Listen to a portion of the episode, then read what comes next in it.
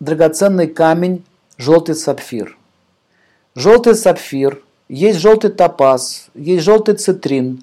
Вообще желтый цвет, но он отдает слегка шафрановым оттенком, либо лимонный оттенок. Но не путайте с ярко-желтым цветом солнца. Они немного отличаются. Так вот, шафран или, или желтый сапфир действует на чакру, которая связана с Юпитером. Сахасрара чакра, то, что наверху, тысячелепестковая чакра.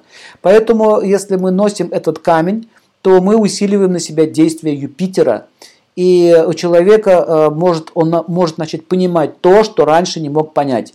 То бишь, он усиливает разум и дает человеку правильный настрой и дает возможность правильно принимать решения.